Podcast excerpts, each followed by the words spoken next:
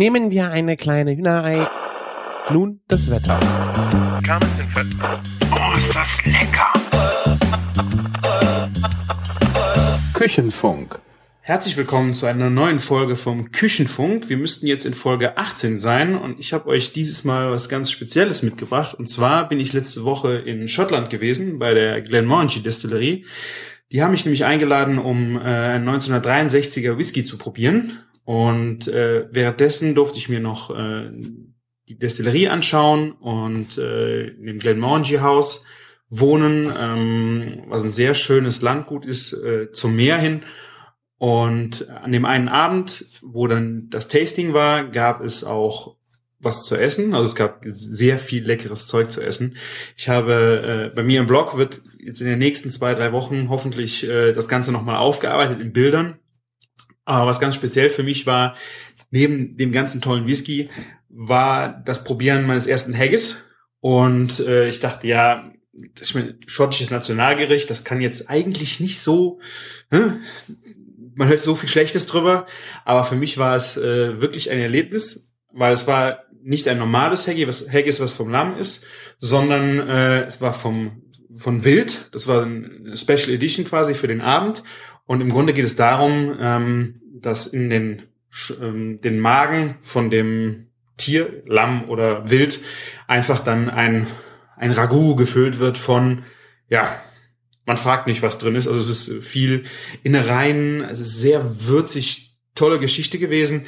Und es wird dort nicht einfach nur gegessen, sondern an dem Abend ist ein Dudelsackspieler durch den äh, Raum gelaufen. Hinter ihm ein Koch, äh, der auf einem Teller mit einer toll gefalteten Serviette zu einem Schiff geformt dieses Haggis hinter dem Dudelsackspieler zweimal durch den Raum getragen hat.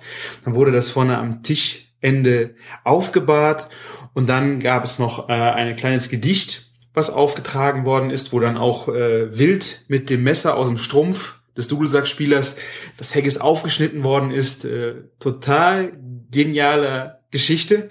Wurde auch noch ein Toast, äh, Toast am Ende auf den Whisky äh, mit Whisky auf das Haggis gegeben und äh, ein sehr schönes kurzes Erlebnis, was ich an Anfang gepackt habe.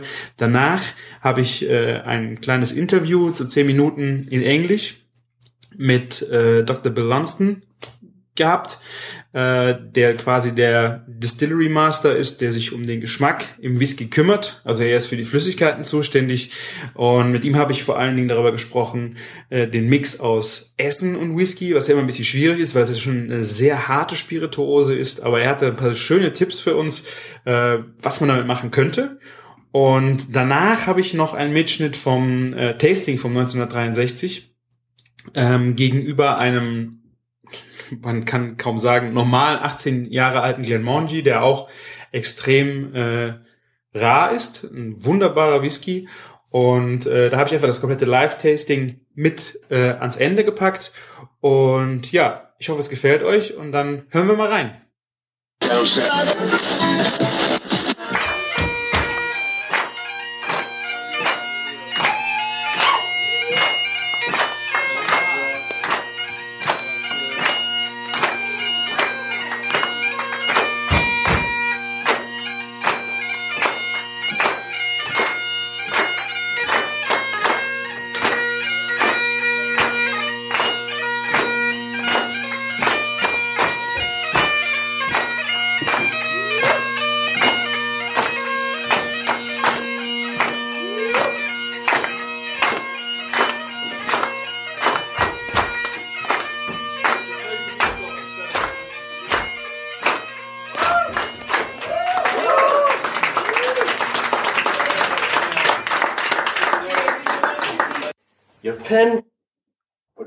Mend the mill in time of need. While through your pores the dews distill, like, excuse me, like amber bead. His knife, see rustic labour dict, and cut you up with any slit, drenching your gushing entrails, bright as on a ditch. And then, oh, that glorious sight, warm, weekend, rich. Then Horn for horn they stretch and strive. Then we'll take the hindmost. On they drive, till all the real swealed kites belie are bent like doves. the An all good man is like to arrive.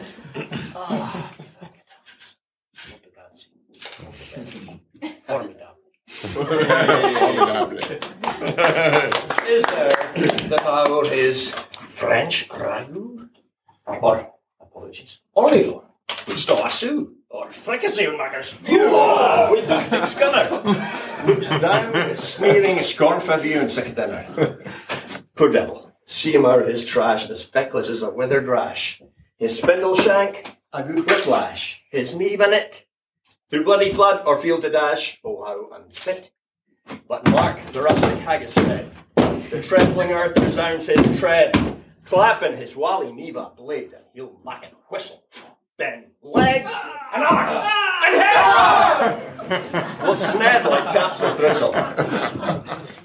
Ye powers that might mankind your care, and dish her out her billow fair. Old Scotland wants nae skinking ware that jops and lungies.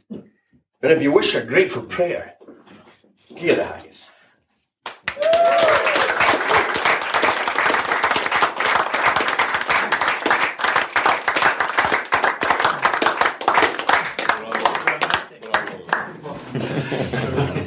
Gentlemen, I'd like to ask you to join us in a toast to the haggis.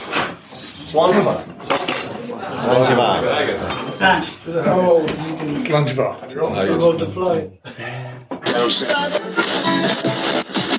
So, und nun schalten wir mal rüber äh, in das Interview mit Dr. Bill Lunston. Und dabei wünsche ich euch auch viel Spaß. So, I sit here with uh, Dr. Bill Lunston uh, from Glenmorangie. So, uh, would you like to say what you do at Glenmorangie? What's yeah, your role? Yeah, my, my, my official job title is Director of Distilling, Whiskey Creation and Whiskey Stocks. But basically, in a nutshell, I'm responsible for the liquid that goes into the bottle. So I buy the raw materials, I oversee the production, and I make the cask selection. So if the whiskey in the bottle is not good, it's my fault. Okay. That's a simple way of putting it. Yeah. Okay, you're um, responsible for the product and you for the recipes Yeah. and uh, you do the Correct. And, and d- develop new products. Yeah. Yeah. But uh, it's a long time when you see that a new product launches. Yeah. Uh, you do it so much. Oh yeah, there, there, there can be very long lead times. You know, some projects take 20 years Yeah. to, to fruition. But the concept of finishing or extra maturation, which we've talked about quite a lot on this trip, Chris, means that using your overall pool of stock, you can take the base whiskey and bring a new product to market in about two years. Okay. So that, that that's the beauty of that technique. Yeah. Um, I see that you have so many uh, different cask finishes, Yeah. and it's a very interesting thing. Maybe you can tell about it a bit. Yeah, we, we, we've done a lot. Uh, the concept of finishing was actually first done by a former managing director of the company who I didn't work for, but I've subsequently met and I keep in touch with him. But he did it in a very limited way. And the 63 vintage was the very first. So what I've done is taken that concept and expanded it and refined it and tried all sorts of different products. And we've got a beautiful room in our head office next to my sensory lab, which we call the Snug. And it's a circular room and round the wall is an archive with bottles of all these different products. Okay. So I've used all sorts of different wine barrels, used cognac barrels, and quite a few things are still in the pipeline. And I'm looking at other new product ideas. And you have all uh, bottles that ever been produced in this room to, Not quite all, but most. and they're open that you can drink. No, some of it. No, no, no, no, Only no. They they are our To see the range. Yeah. Ah, okay. Yeah. Okay. Um, and what was so special about the 1963? Yeah, I think what was so special about that was two things. Firstly, it, you know, it, it was its extreme rarity, and th- this is the last chance ever that people will have to try the 63 vintage. There is no more. We have no more whiskey of that age. There are no more bottles. There's that 50. But the other thing that's so special about it that it's very pioneering in the industry. It was the first time that someone had deliberately made a finish an extra matured product. And it's a very, very old fashioned style of Glenmorangie as Yeah. you, you tasted last night, Chris. Yeah. And um, the barrels you the, for the whiskey you ever use uh, barrels that have been used for something else. Yeah. Um, does nobody come uh, the idea to try it with another than bourbon casks? Oh yeah, yeah. Uh, We we've done it with lots of different things. But it starts then, Yeah. or, or was it the, the only the finish was so special? Uh, you you mean something that's been wholly matured in a different type? Yeah, yeah. I mean, uh, some companies will use sherry casks for the full maturation of their product, but personally, I'm not so much in favour of that because the flavour of the sherry wine dominates over anything else, and it just simply wouldn't work for Glenmorangie. Yeah. I've got one or two sherry butts which were filled with new make spirit, but you, know, you can't tell it's Glenmorangie. You know Yeah. it's whiskey, but yeah. And you have older older whiskies uh, in stock that are older than sixty three, or was it the oldest you have? the, the the the actual stock profile we have is very confidential, so I don't like to say too much about Yeah, the okay. age of things. But you know, there's hardly any whiskey of that age left, and very few companies have got anything that old. Okay. It's all been drunk. Yeah. That's good. Yeah.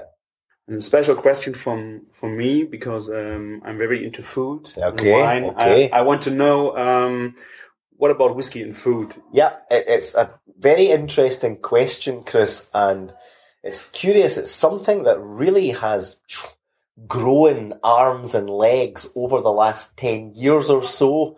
And, you know, I've worked with a number of chefs, including some very eminent ones. I've worked with Pierre Gagnaire, three Michelin starred chef from Paris. I've worked with Martin Wishart in Scotland, who's a Michelin star. I worked with a fabulous Spanish chef called Alejandro Sanchez, who used to work at El Bulli on things. Um, I don't think it will ever replace wine as the drink of choice um, to have with uh, food, but it's an interesting alternative, and you need to give some thought as to the right type of, of whiskey. You know, for example, our Ardbeg would not be a good match with delicate food like foie gras or shrimp or something, whereas Glenmorangie actually is. It goes very nicely with it. Yeah, and you um, would say you can cook with with Glenmorangie or whiskey, or is it not so good idea? You, you can, but I don't. I think if you're cooking with whiskey,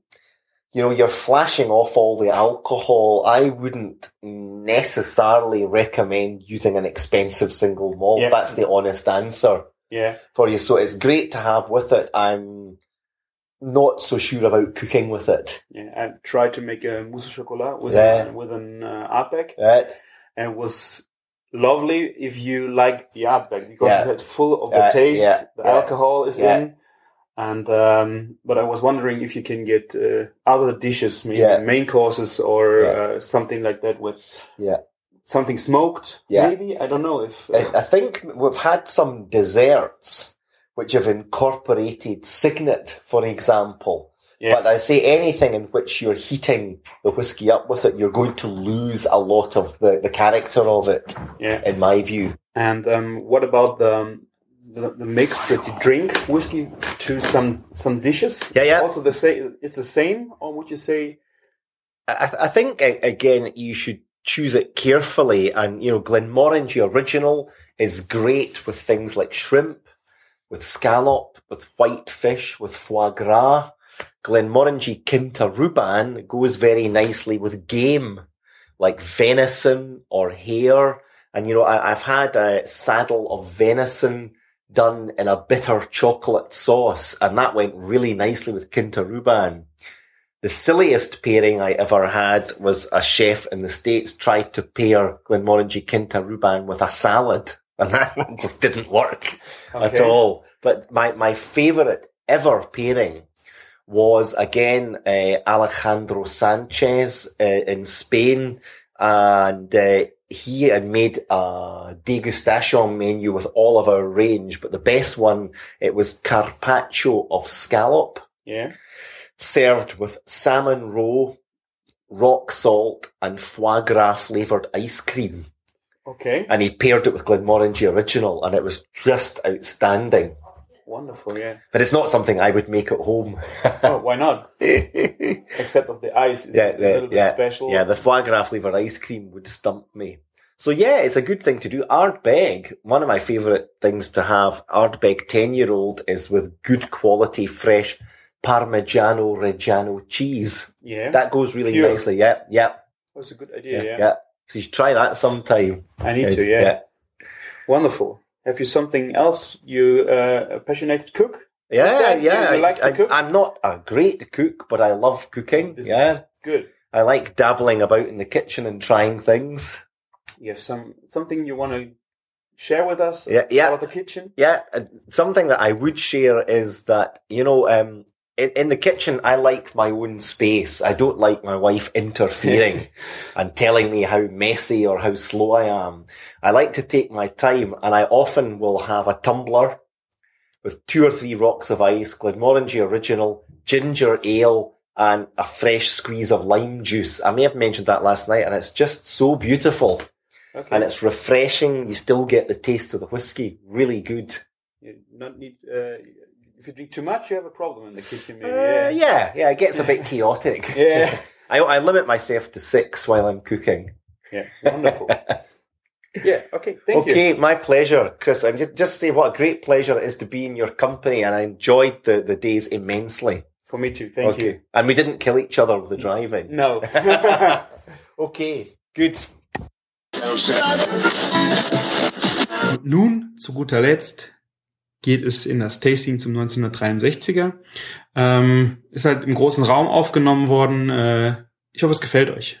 Well, good evening, ladies and gentlemen. Um, we're tasting the whiskey uh, before dinner this evening, and that was an express request by myself. And the reason for that is not because I would have sat nervously through the dinner worrying about my speech, not at all. It's just I felt that for a product as special as the 63 vintage, that it should be tasted before we've had any other food or wine or anything like that. So that's why we're doing it beforehand. Now, we've got two glasses in front of us here, and you can see very clearly the difference in colour, and I'm intrigued by that. Colour, as I'm sure some of you know, can sometimes be a little bit misleading in terms of whiskies, but sometimes it can depict greater age or give you a clue as to the type of barrel in which it's been matured in. So on the left here is our beautiful aromatic fragrant Glenmorangie 18 year old and on the right is the 1963 vintage itself. Um, and we felt it was a good idea to taste the two whiskies this evening because in many respects the way we make our 18 year old actually grew out of the experiences all these years ago of the 1963 vintage. So to make this whiskey, the 18, which I know some of us tasted last night, all of the spirit is made from lightly peated Scottish malted barley, a large quantity of which comes within a hundred mile radius of this area, and some of it even comes from the very fields surrounding the house here. These are our own fields where we grow our own Cadboll barley, and that pro- provides enough malted barley for Andy to make between one and two weeks worth of spirit each year. And we put that to one side for various uses, uh, most of which is still to come. Anyway, the spirit distilled in the tallest copper pot stills of any malt whisky distillery in Scotland, if not the world, which you will be seeing during the distillery tour tomorrow, produces a highly aromatic, fragrant, but very delicate spirit. It's not an oily spirit at all. So the choice of barrels in which to mature this spirit is absolutely critical. And if we were to do what our friends at Macallan do, for example, and take this delicate spirit and put it straight into Spanish oak sherry casks, without question, the intensity of the European oak and the flavours of the sherry would dominate. So that's not the way we like to do it at Glenmorangie. We like to use American Oak X bourbon barrels. And I'm not going to go into detail about our unique selection process of the bourbon barrels this evening, but you'll be delighted to know I'm going to go into a lot of detail tomorrow about it during the distillery tour. But suffice to say, American oak barrels, less tannin, much softer, sweeter, creamier range of flavours. The first filling of bourbon or Tennessee whiskey gives our cousins in Kentucky and Tennessee what they want for their whiskey, but it means the barrel's just that little bit softer and more gentle for our whiskies, which will typically be aged much longer. Bourbons tend to be between two and four years. I know that's changing a little bit now. There are some older ones. But anyway, American oak gives lovely soft flavours, which beautifully complement the delicacy of the Glenmorangie spirit. But for 18 year old, after 15 years, we take a proportion of the whiskey. It's not spirit anymore. It's been matured in oak in Scotland for at least three years, so we can legally call it whiskey. We take about 30% of this 15 year old whiskey and transfer it into the Spanish oak sherry cask for the final three years. And that operation is carried out by Andy and his team at the distillery. And then when both elements have reached 18 years, they are blended back together again. And this whiskey, which we are now going to taste, is the end result of this. Now, how many of you have read or have had people tell you that the older a whiskey is, the better it is? Hands up if you've heard that or been told that. I have to say, I have in the past, and that can be true up to a point. And for single malt scotch, in my opinion, it really needs at least six or seven years in good quality oak before it's ready for drinking. But you know, if you age it for too long, the wood can start to dominate. It can become a little bit dry, a bit grippy or spicy on the palate. So, you know, I, I think a lot of whiskies are very good from 10 years onwards different distilleries hit their sweet spot at different ages. And at Glenmorangie, for example, our flagship expression is our beautiful original, which is bottled after 10 years in oak. But this is its big brother, the 18 year old.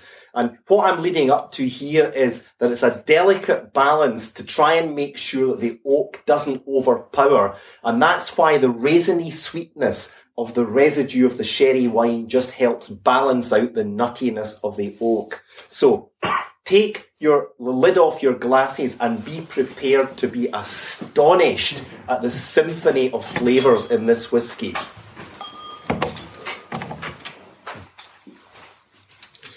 Gently swirl the liquid. It builds up the bouquet in the neck of the glass and just put your nose over the top and start to inhale. Now, I'm sure you'll be finding some familiar flavours or aromas in there. Maybe a hint of honey or honeysuckle mm-hmm. makes me think of lemon blossom, of narcissus, of night scented jasmine, of mint, of menthol, of leather, of eucalyptus, a hint of walnut. All of these different flavours going on there. But to start off with, it's this beautiful, fragrant floral bouquet.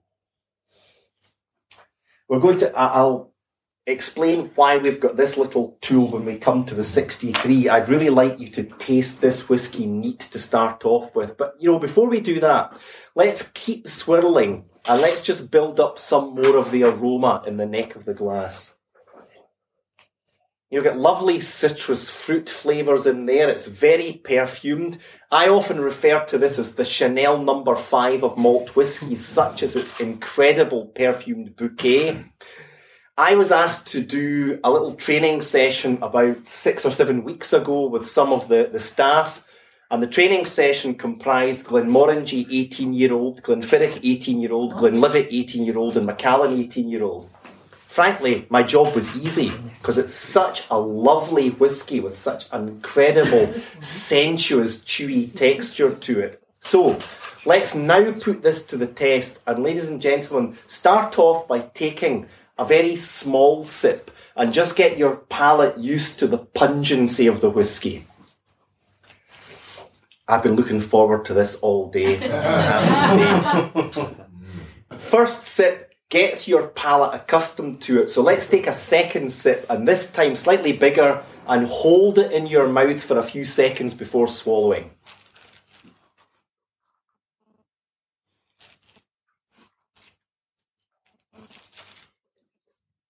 Now, do you feel the lovely oily viscosity of the whiskey? It's like taking, you know, a spoonful of honey or honey and menthol. You know, if you've got a sore throat, something to soothe your throat. So you get this lovely, soft, oily texture. Very intense, bittersweet flavours of citrus fruit. Makes me think of orange and lemon breakfast marmalade.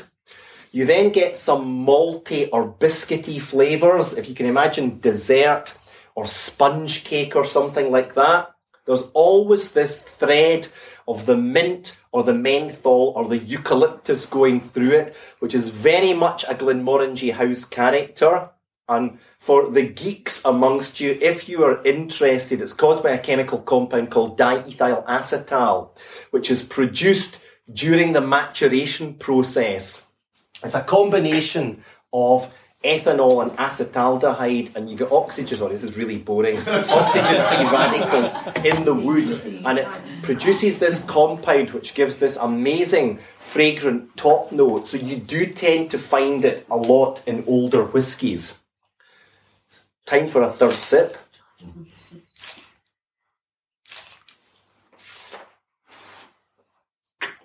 And then, you know, there are some very familiar Glenmorangie flavours in there. You know, the vanilla, the honey, the almond, things like that. And the aftertaste again gives you a hint of some nuts like walnut or hazelnut. So that is our beautiful, fragrant, fantastic Glenmorangie 18 year old. Any quick questions about that whiskey before I move on? I'm very mindful. I don't want to upset the chefs. You know how temperamental chefs can be. Lily. It smells to me different than I've tasted. Yeah. It's a absolute. I have a, a different expectation when I Yeah. smell it and when I have it in my mouth. To, to me, that's always the sign of a good whiskey that what you experience on the bouquet is often different or built upon by the taste. And you, you get that particularly with our Ardbeg whiskey, the Islay whiskey. When you smell that, you think, yeah, this is quite peaty. And then you taste it and it's an explosion. It just doesn't at all make, make you ready for the intensity of the flavour. So what you experience in the nose and what you experience in the taste can often be a little bit different. And I'm sure you know, of course, if you hold your nose, there is no taste. You need to have your nasal passages open to, to experience both aroma and taste. We sometimes have fun doing training sessions where we blindfold people and we chop a small cube of crunchy green apple and a piece of onion. And when you put a nose clip on, people struggle to tell the difference between the two. anyway, anyway, moving swiftly on. 1963 vintage. To the left of Giorgio there is a bottle of the original bottling. So this was bottled back in 1987. There are still one or two bottles kicking about. I know a man who's got at least one or two in his house. but this, you know, this was a very pioneering whiskey. It wasn't actually marketed at the time as a finish, but we are fairly certain that this was the first ever whiskey in Scotland to be subject to a process known as finishing or extra maturation.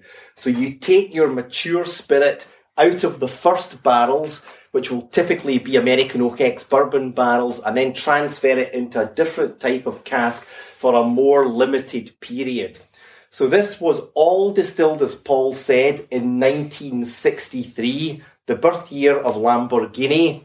And then after about 22 years, 1985 that is, maths is not my strong point, the whiskey was then transferred into some Oloroso sherry casks for a final 18 months. So the whiskey is almost but not quite 24 years old. And it's quite incredible that even that short period of 18 months and these rich, spicy Oloroso sherry casks has given this incredible, don't worry, I'll not drop your bottles here. this incredible depth of flavour. And we're going to find out just how much uh, sorry, this depth of colour and just how much flavour it's got in it as well. So this has been bottled at 43% alcohol by volume, the same strength as the 18 year old. So you can see this lovely deep mahogany colour, totally natural colour. And once again, if you'd like to lift the lid off your glass, and just swirl. I'll, I'll stress the rarity of the whiskey you've got in your glass here. There are only 50 bottles of this globally, so it's in very, very limited supply. Have you drunk yours already, Lily? No.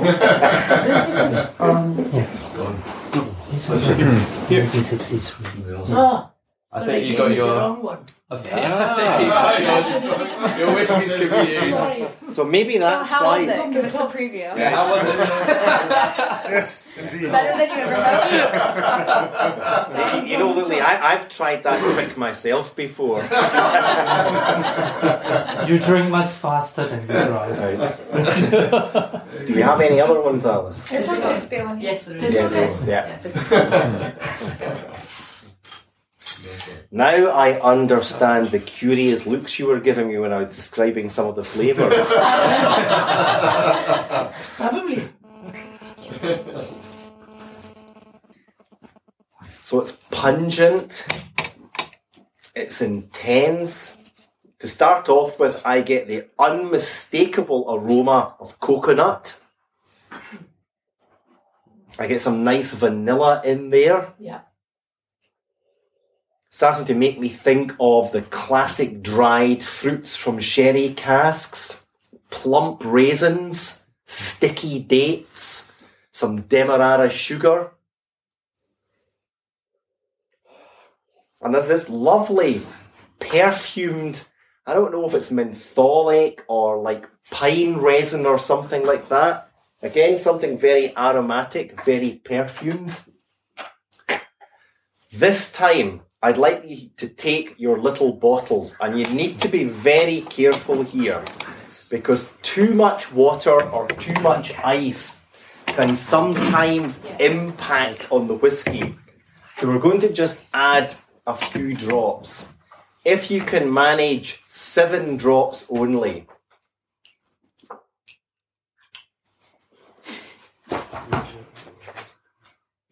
And okay, okay, maybe I'm using a little bit of poetic license here with that. But what I'm trying to say is don't put too much water in. Just a few drops can often magically trans- transform the liquid and bring out even more of the lovely perfumed bouquet.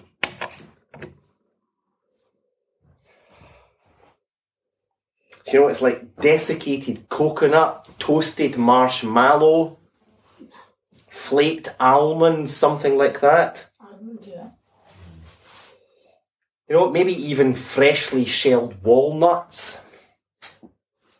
And there's that lovely citrus fruit type theme going through it.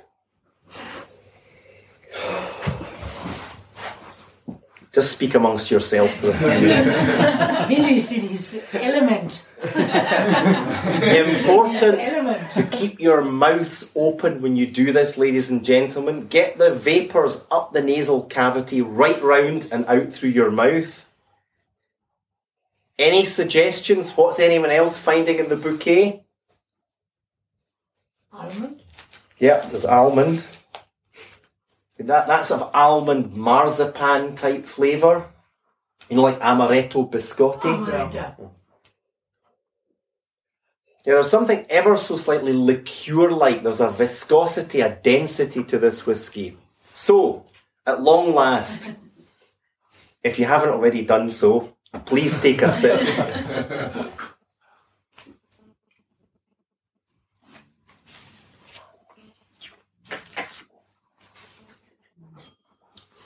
We didn't need to start off with a small sip there because we've already had the first whiskey. So the flavour's incredible. Peaches, pineapples, orange and grapefruit breakfast marmalade, lots of nice spices in there, nutmeg, cinnamon, ginger. Again, all these classic Oloroso sherry notes. Maybe a bit of clove. And there's this nice sensation of antique leather. You know, if you've got a leather bound book, something like that, that's what this is making me think of. But again, there's this lovely sweetness of the brown sugar, the molasses, the treacle, these sherry notes. Try again.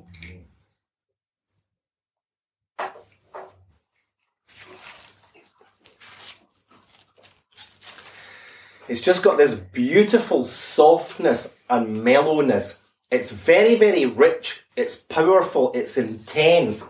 But you know, it's not grippy. It's not. It's not fiery in any way. There's a mellowness to it. It really is gives you this sensation of antiquity or age. And I'm really getting all the shelled walnuts, the leather notes, the saddle soap. And again, on the aftertaste, it takes you back to a little bit of classic Glenmorangie territory, a bit of vanilla, a bit of honeycomb. Two sips down, probably two to go.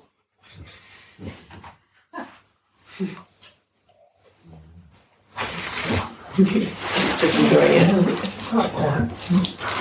We tried it before, I think. Ooh, this one good. This time I'm thinking dark chocolate, I'm thinking ginger, I'm thinking tobacco, aromatic tobacco or cedar wood or something like that. And then there's the minty or mentholic, almost like it's cooling on the palate. So it's always intriguing with malt whiskey how each time you sip it, as you go down the glass, down through the layers, it brings out all of these different flavours each time.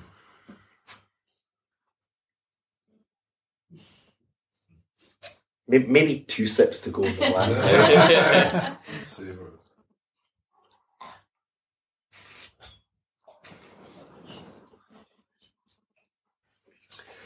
It's almost like you find the deeper basal flavours, and if you can imagine old fashioned boiled sweets, the, the, the, the sort of things we enjoy eating in the UK and spoiling our teeth, like cinnamon balls, like mint humbugs, like aniseed twists.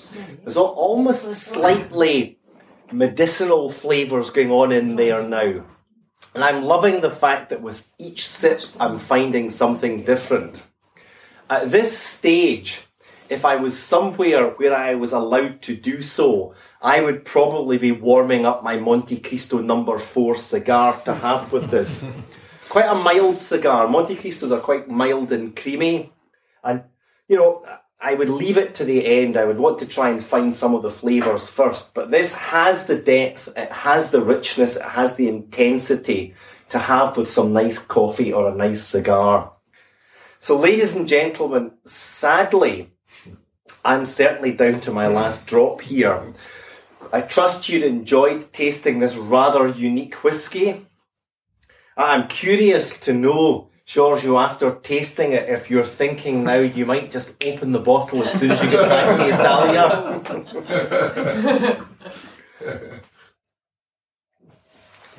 Any questions, thoughts, or comments on the whiskey? Yes, Bill. Yeah. Like uh, for the 18 and this one, will the f- taste, the flavor changes significantly if you add ice on it? Uh, to be honest, for, for, for this one in particular, David, I wouldn't recommend adding ice to it because there's a lot of wood in there. There's a hint of the grippy tannin, and I think you would lose the sweetness hmm. and it would bring out some of the sappiness of the oak. So, yes, is the answer to that. You know, you, you probably saw me last night with, with my glass of 18 year old I had. I did put one ice cube in it, mm-hmm. and it's okay with that. But for something as old and as special as this, I would say probably don't put ice. or Coca Cola or green tea or anything like that. So for this Yeah. 19, Americans Yeah. would do so. 1963, maybe Yeah. just Hey. a few drops of water. Americans Yeah. would do Yeah, no? yeah. They put some coke on the ice. Or I said, hey. I hate you. I'm the only one in the room. There's only two things I would put in that glass, and that's this or this.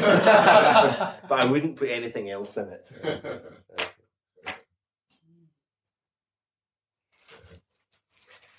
Okay, well, Very ladies good. and gentlemen, Shall, Paul, shall we um shall we dine? Yeah, yeah. Yep. Th- thank you all very much for coming. I'm sure you you are continuing to have a fabulous time.